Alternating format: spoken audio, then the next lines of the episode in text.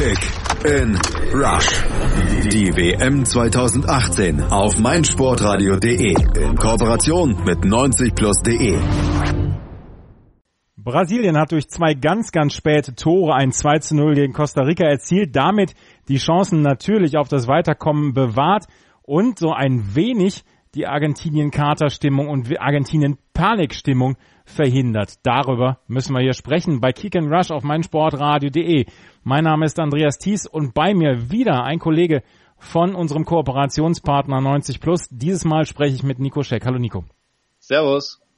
Die Highlights. In der ersten Halbzeit war es ein Spiel ohne große Höhepunkte. Es gab ein paar Chancen hier und da, doch eigentlich neutralisierten sich Costa Rica und Brasilien auf ja, niedrigem Niveau. Die Costa Ricaner machten das sogar durchaus gut. Ihre Defensivarbeit war in Ordnung. Kayla Navas hatte zwischendurch einige Szenen, wo er sich sehr, sehr gut ähm, hingestellt hatte, beziehungsweise wo er sehr gute Bälle pariert hatte. In der zweiten Halbzeit wurde es dann hektisch. Neymar hatte sich schon in der Halbzeitpause mit dem Schiedsrichter Björn Kölpers angelegt, wollte dann zwischendurch einen Elfmeter haben. Das war allerdings eine Schwalbe.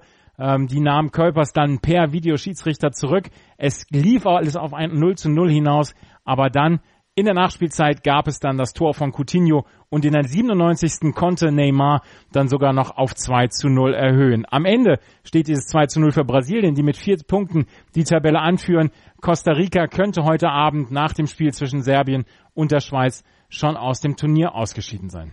Die Analyse. Ja, Nico, die äh, Brasilianer hatten gar nicht viel gemacht in der Anfangsaufstellung. Fagner war für Danilo reingekommen, Danilo war verletzt. Die Costa Ricaner waren überhaupt äh, mit der komplett gleichen Elf angetreten wie im ersten Spiel. Konntest du ähm, die Aufstellung nachvollziehen? Ähm, auf Seiten von Costa Rica schon, weil Costa Rica ja auch im ersten Spiel gegen Serbien sehr kompakt stand. Das war auch schon vor der WM klar, dass sie hauptsächlich über, Defen über die Defensive kommen. Offensiv haben sie da nicht viele Optionen. dass immer noch äh, Brian Ruiz der äh, Zielspieler, der über den alles läuft. Das ist natürlich gerade für so Mannschaften wie Brasilien, die dann über mehr individuelle Klasse verfügen, relativ leicht zu verteidigen. Das heißt, äh, es war logisch, dass da nicht viel verändert wird, zumal sie gegen Serbien, wie gesagt, gut verteidigt haben und äh, das Gegentor ja auch durch den Standard gefallen ist. Das heißt, äh, da gab es jetzt auch nicht wirklich Grund dazu, groß Veränderungen vorzunehmen. Aber äh, haben Sie sowas wie Beton angerührt? Weil Fünferkette in der Defensive, das war ja dann schon sehr defensiv eingestellt dann auch von den Costa Ricanern. Genau, das hat man dann auch gesehen äh, in Halbzeit 1 vor allem, dass sie teilweise mit neun Mann um den eigenen 16er rumstanden. Da war dann nur eine Anspielstation, die etwas vor weiter vorne war. Miranda und ähm, auch ähm, ja, Thiago Silva weit in der Hälfte von ähm, Costa Rica. Und äh, so war das dann wirklich nur ein Spiel auf war es ein Spiel auf ein Tor im Prinzip. Ähm, in Halbzeit 1 ist Brasilien nicht viel eingefallen. Da waren, da war glaube ich eine Großchance, wo ähm, Neymar aber der Ball verspringt und Navas dann sicher zupacken konnte. Ansonsten ist da nicht viel bei rumgekommen. In Halbzeit 2 dann schon deutlich mehr von Brasilien. Die kamen richtig druckvoll aus der Kabine. Ähm, auch der Wechsel Costa für William ähm, hat sich ausgezahlt. Costa ähm, hat deutlich häufiger die Bälle bekommen, konnte auch mehr damit anfangen, hat nochmal Schwung reingebracht über die rechte Seite. Das war ja auch im ersten Spiel gegen die Schweiz so ein großes Problem, dass Brasilien eben nur über die linke Seite kam, über die rechte Seite kam gar nichts. Das war jetzt in der zweiten Hälfte etwas besser es hat sich eigentlich dann nur noch die Frage gestellt, wann das 1 zu 0 fällt, weil da waren ja auch schon vor der, vor dem 1 zu 0 einige große Gelegenheiten. Gerade Neymar hatte da zwei, drei dicke Chancen, wo er den Ball eigentlich reinbringen muss. Ist ihm nicht gelungen. Jetzt hat er das 2-0 noch äh, in der 97. gemacht. Aber ich denke, geht auf jeden Fall in Ordnung, das Ergebnis. Mhm. Lass uns mal das äh, Stück für Stück durchgehen. In der, ersten, in der ersten Halbzeit ist wirklich nicht viel passiert. Die Costa Ricaner haben klug verteidigt. In der zwölften Minute hatten sie selber dann eine ganz gute Chance. Ähm, Gamboa ging auf der rechten Seite durch, legte zurück auf Borges, der dann knapp verzog. Das war die erste große Chance für die Costa Ricaner und das war auch mit die einzige Chance, die sie in der ersten Halbzeit wirklich groß hatten. Den Brasilianern fiel in der ersten, in den ersten 20 Minuten außer den Standards nicht viel ein. Warum hatten sie so große Probleme mit den Costa Ricanern in der ersten Halbzeit deiner Meinung nach? Das ist natürlich im Nachhinein schwer zu beurteilen. Also ein Problem war in Halbzeit 1 auf jeden Fall, dass über die rechte Seite gar nichts kam. Und wenn William den Ball hatte, dann äh, hat er meistens den Ball verloren. Über die linke Seite war das schon etwas besser mit Marcelo. da hat mich ein bisschen gestört. Äh, Marcelo hat auch schon in, in, der ersten Halbzeit durch seine Offensivaktion häufig Räume geschaffen für seine Mitspieler, auch für Neymar, die die aber nicht wirklich zu nutzen wussten. Auch Coutinho ist mir in der ersten Halbzeit zu wenig dann auch mal, äh, hat sich in die Offensive eingeschaltet. Da war auch re relativ wenig Bewegung drin, auch von Seiten von Paulinho. Das war alles in der zweiten Halbzeit dann deutlich besser. Ich glaube, das war so einer der Hauptgründe, warum äh, Brasilien sich da schwer getan hat. Auf der anderen Seite muss man natürlich auch sagen, dass Costa Rica es in der ersten Halbzeit sehr gut verteidigt hat. Natürlich, wenn du da mit äh, neun Mann um den eigenen 16er stehst, dann ist für den Gegner immer schwer, da die Lücken zu finden. Aber Costa Rica hat das auch gut gelöst. Äh, Gamboa hat mir defensiv auch sehr gut gefallen, wenn man bedenkt, dass er mit Marcelo und Neymar äh, zwei namhafte Spieler gegen sich hatte und auch die Innenverteidiger, die haben das gut gelöst. In Halbzeit zwei wurde das dann etwas schwieriger. Mhm. Paulinho hatte in der 38. Minute dann noch einen Elfmeter gefordert, fiel dann aber wohl etwas zu theatralisch, um in irgendeiner Weise einen Elfmeter zu fordern. Und auf eine Elfmetersituation kommen wir gleich noch zu sprechen. Ähm, mit dem 0 zu 0 ging es in die Halbzeit. So richtig Höhepunkte gab es dann ja nicht mehr in der ersten Halbzeit oder haben wir noch irgendwas vergessen? Nö, da fällt mir jetzt auch nichts ein. Also da war, wie gesagt, noch die eine Aktion von Neymar nach einem herrlichen Pass von Coutinho, der ihm dann aber bei der Ballannahme etwas verspringt. Und ansonsten waren da wirklich viele Schüsse aus der zweiten Reihe, die aber sehr zentral meistens auf ähm, Navas kamen oder sogar vorbeigingen. Marcelo hatte, glaube ich, zwei äh, Abschlüsse in der ersten Halbzeit, aber da war nichts Nennenswertes dabei. Mhm. Dann gab es zum zweiten, zur zweiten Halbzeit den Wechsel, den du eben schon angesprochen hast. Douglas Costa kam für William. In der 48. Minute brannte es dann lichterloh im Strafraum der Costa Ricaner. Keller Navas rettete zweimal, dann auch in höchster Not. Die Brasilianer waren damit aber auch dann endgültig wach. Das war so ein bisschen, ja, der Taktvorgeber für den Rest der zweiten Halbzeit, oder? Ja, auf jeden Fall. Also für mich auch Mann des Spiels. Über ihn lief fast alles. Also ähm, hat immer wieder über die linke Seite angeschoben, immer wieder äh, auch seine Mitspieler in äh, Aktionen gebracht, immer wieder, immer wieder Räume geschaffen, was ihm auch schon in der ersten Halbzeit gelungen ist.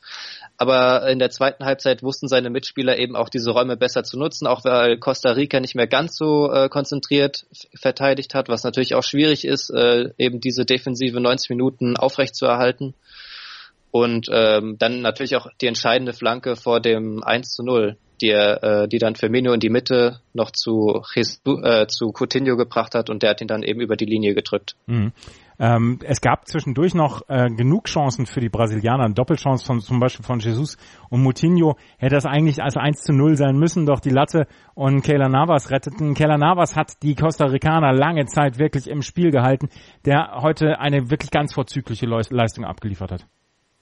Ja, definitiv. Äh, Gerade auch äh, diese Aktion, wo er gegen Neymar das Ding über die Latte rettet, das überragende Aktion, ähm, auch sonst ein sicherer Rückhalt. Da, hat ihn, da war ja auch die eine Aktion, wo ich glaube Oviedo war es, der ihn äh, dadurch den Rückpass in Bedrängung, in Bedrängnis gebracht hat ähm, und auch sonst immer wieder äh, Ruhe ausgestrahlt und beim Gegentor oder bei den beiden Gegentoren natürlich machtlos. Mhm. Bevor wir auf die Schlussphase zu sprechen kommen, müssen wir über das besondere Verhältnis von Neymar und Björn Kölpers, dem Schiedsrichter, sprechen. Björn Kölpers hatte in der ersten Halbzeit laut Neymar wohl zu wenig äh, gepfiffen für Neymar und hatte ihn wohl anscheinend zu wenig geschützt. Da kam dann Neymar in der Halbzeitpause sogar Richtung äh, Kölpers, hat ihn zweimal darauf hingewiesen, er möge doch ein bisschen mehr für Neymar pfeifen. Jedenfalls war das das, was man so ein bisschen aus dem, aus den Begegnungen der beiden dann schließen konnte. In der zweiten Halbzeit gab es dann immer weiter Nicklichkeiten zwischen Kölpers und Neymar. Kölpers hat irgendwann Neymar die Ansage gemacht, bis hierher und nicht weiter. Und dann gab es dann ja auch noch die Schwalbe von Neymar, wo Kölpers erst auf Elfmeter entschieden hatte und sich dann vom Videoschiedsrichter überzeugen ließ, dass das kein Elfmeter war, dass das eine Schwalbe von Neymar war. Da gab es noch keine gelbe Karte für Neymar, aber ein, ein paar Minuten später das Duell zwischen Kölpers und Neymar, das ist wohl das, was ähm, uns am, äh, ja, am meisten hängen bleibt von diesem Spiel. Ja, definitiv. Das hat Kölpers meiner Meinung nach überragend gelöst, das ganze Spiel über. Er hat sich da nicht äh, provozieren lassen, er hat sich auch gar nicht auf dieses Theater von Neymar äh, eingelassen. Das kennt man ja schon so ein bisschen von ihm. Neymar, natürlich wird er immer wieder von seinen Gegenspielern auch sehr hart rangenommen. Er wird immer wieder ähm, von ein, zwei Leuten gedeckt. Und da sind natürlich auch einige Nicklichkeiten dabei, aber das ist nichts, was äh, seine Mitspieler nicht auch erleben. Und er lässt sich natürlich auch häufig etwas theatralisch fallen. Beispielhaft natürlich dann der Elfmeter oder der vermeintliche Elfpfiff. Ähm, da sah das in der ersten ja in der ersten Sicht erstmal so aus, als wäre es ein ganz klarer Elfmeter, weil er da eben, weil es so aussieht, als würde er da sekundenlang niedergerungen. Und dann sieht man in der Zeitlupe, dass da eigentlich äh, nur ein ganz kurzer Kontakt war. Also das war schon Oscar-reif, diese Einlage. Und äh, ich bin sogar der Meinung, dass Neymar da Glück hatte, dass er erst äh, so spät die gelbe Karte gesehen hat, weil er ja doch wirklich jedes Mal zum Schiedsrichter gerannt ist und jedes Mal äh, irgendwie ein Foul gefordert hat oder sogar eine Karte. Und äh, das ist natürlich richtig unsportlich. Absolut. Ähm, Neymar hat die gelbe Karte dann auch bekommen, hatte vielleicht sogar ein bisschen Glück, dass er hier heute nicht mit Gelb-Rot vom Platz runtergegangen ist. Das war ja eine sehr spannungsgeladene Beziehung zwischen Björn Kölpers und Neymar. Eins noch, bevor wir dann die Tore besprechen. Der VAR, der Videoschiedsrichter, so wie er heute eingesetzt worden ist, so ist ein echter Gewinn für den Fußball. Oh, definitiv, auf jeden Fall. Ich finde generell bei der WM klappt das bisher sehr gut. Mhm. Überraschend, wie ich finde, ja. weil es war ja im Voraus nicht klar, wie wird das funktionieren. Einige von den eingesetzten Schiedsrichtern oder auch den Assistenten sind jetzt erst damit in Berührung gekommen. Also ähm, das war nicht ganz klar, wie das laufen wird. Ich meine auch die äh, Premiere in der Bundesliga mit dem Videobeweis nicht ganz, äh, naja, nicht ganz rund gelaufen, sage ich mal. Und jetzt aber auch wieder in diesem Spiel beispielhaft, dass das eben sehr gut funktionieren kann. Es geht äh, sehr schnell und eben auch effizient. Ähm, wenn der Videoassistent so eingesetzt wird, ist er einfach, definitiv einfach nur eine Bereicherung für den Fußball. Mhm.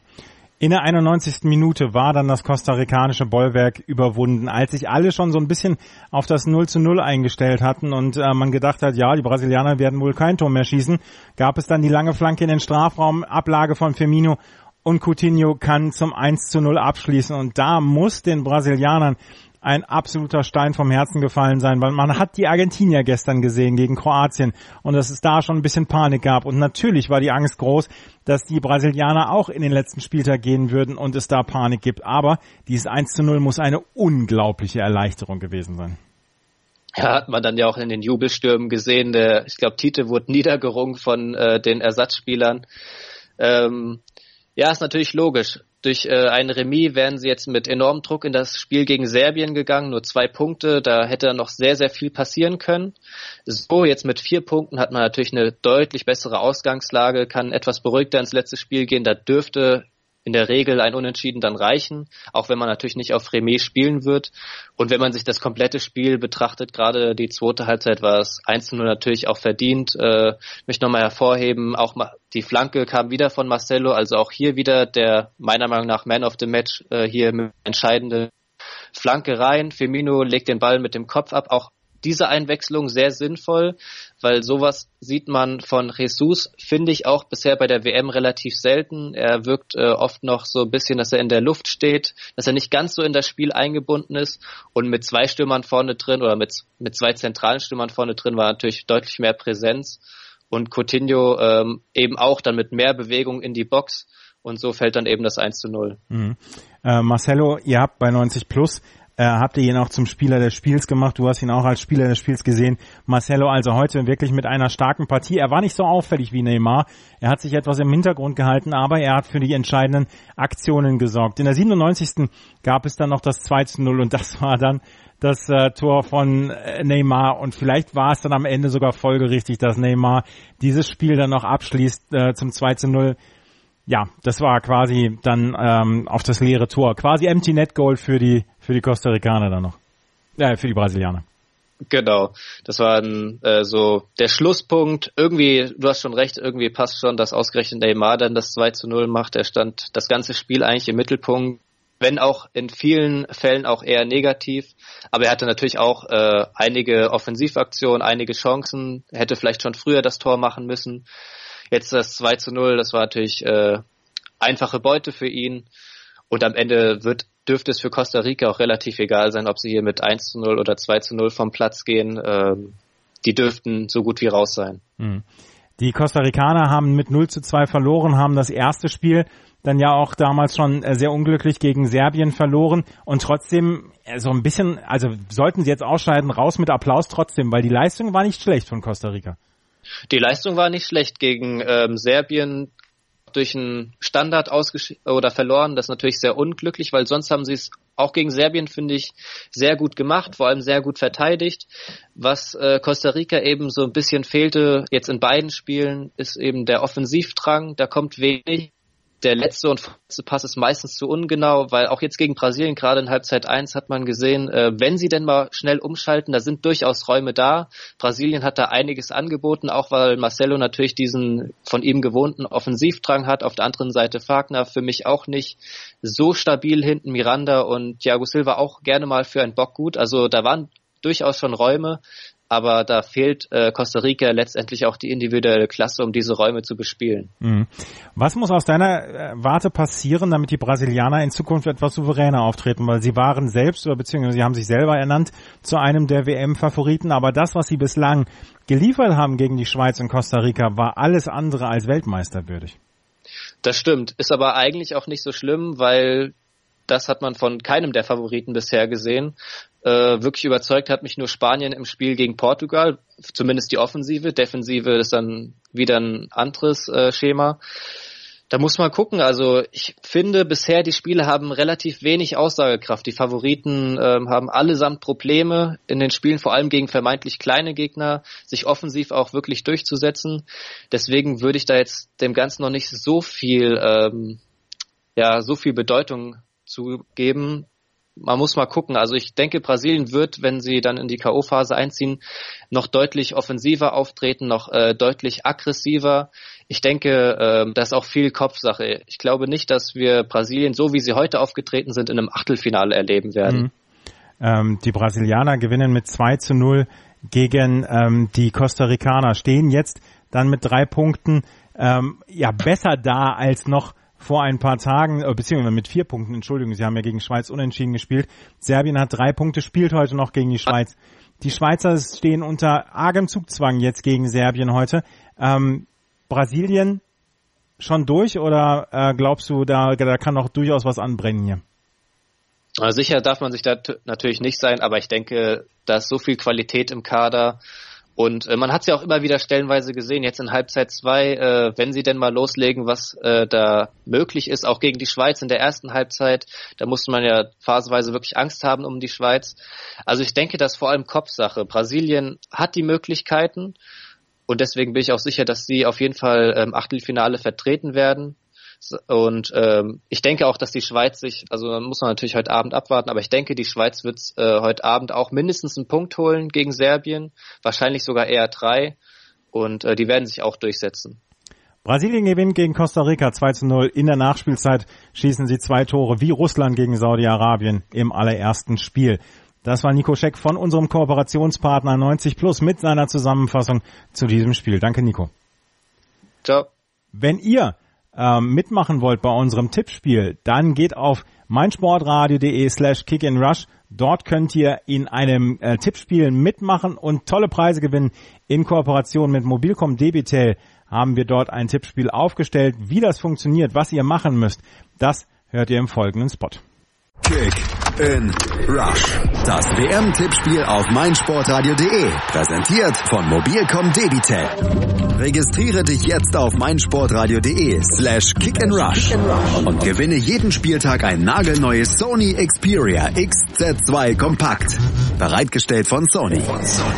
Kick and Rush. Die WM 2018 auf meinsportradio.de. Werde der Zar des Tippspiels.